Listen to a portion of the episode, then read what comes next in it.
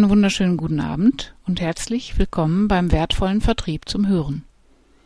Ich bin Maike Viader und möchte Sie heute fragen, ob Führungskräfte auch Vorbilder sein müssen.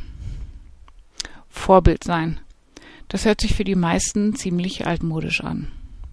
Uns wurden in unserer wilden Jugendzeit die uncoolen und langweiligen, meist aus Religion und Familie, als Vorbild genannt.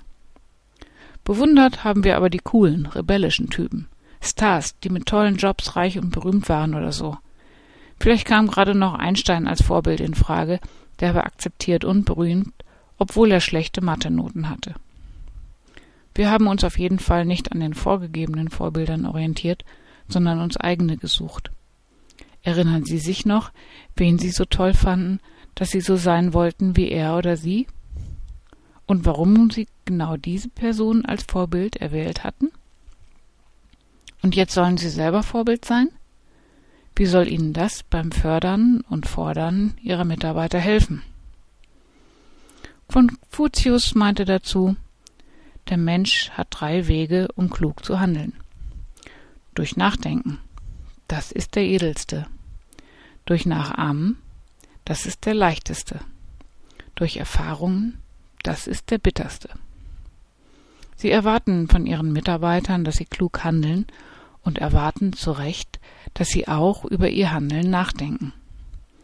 Und das Sammeln von Erfahrungen gehört nun einmal zum Geschäftsleben dazu. Das Nachahmen nun tritt in vielfältiger Form auf. Beim Lernen von erfahrenen Kollegen, in Weiterbildungsmaßnahmen, man kann sich an Vorbildern orientieren und aus den Erfahrungen von Vorbildern lernen. Brian Tracy und Nikolaus Enkelmann haben auch schon über das Thema Vorbild in ihrem Buch Der Erfolgsnavigator nachgedacht. Ein Vorbild ist eine Idealgestalt, die als Leitbild für die eigene Entwicklung und Lebensgestaltung dient. Wen sie für sich als vorbildlich einstufen, hängt von ihren eigenen und den in der Gesellschaft geltenden Normen und Wertevorstellungen ab. Vorbild sein heißt im Umkehrschluss, anderen Menschen durch seine Persönlichkeit und sein Handeln eine Orientierung zu geben und daher als nachahmenswert anerkannt zu werden. Im Englischen heißt Vorbild Model oder Prototype. Sie selbst sind als Führungskraft der Prototyp für ihre Mitarbeiter. Ihr Verhalten, ihre Werte und Leistungen sowie Normen sind Maßstab für ihre Mitarbeiter.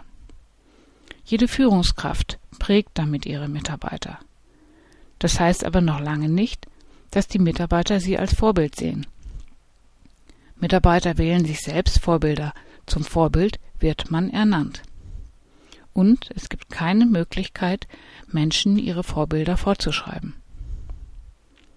Es kann nun sein, dass Sie längst als Vorbild bei Ihren Mitarbeitern wirken, auch wenn Sie heute das erste Mal genauer über das Thema Vorbild nachdenken. Eine Orientierung Ihrer Mitarbeiter an Ihnen findet in jedem Fall statt. Das, was Sie als Führungskraft im Alltag tun, schafft die gültige Norm. Die Mitarbeiter schließen aus ihren Handlungen und ihrem Verhalten, wie sie zu einer Sache wirklich stehen und was okay ist. Gute Vorbilder sind authentisch, Reden und Tun passen zueinander. Solche Führungskräfte sind einem vielleicht nicht sympathisch, aber man vertraut ihnen. Und nicht umsonst gibt es das Sprichwort Kritik ist gut, Vorbild besser. Wenn Reden und Tun nicht zueinander passen, werden Führungskräfte zu schlechten Vorbildern. Dieses Verhalten zeigt sich gerade in den kleinen Dingen, die scheinbar selbstverständlich sind und so ganz nebenbei getan werden. Oder eben auch nicht. Wenn etwa der Vorgesetzte an Unrat auf dem Flur vorbeigeht, ohne ihn aufzuheben, weil er sich zu gut dafür ist. Oder wenn er der Einzige ist, der auf der Messe kein Namensschild trägt, weil er sich nicht von Gott und der Welt anquatschen lassen will.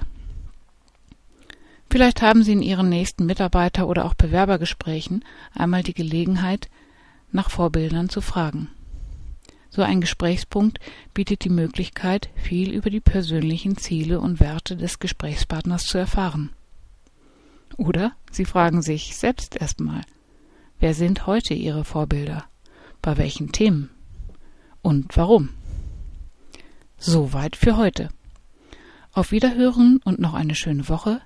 Ihre Maike Viada.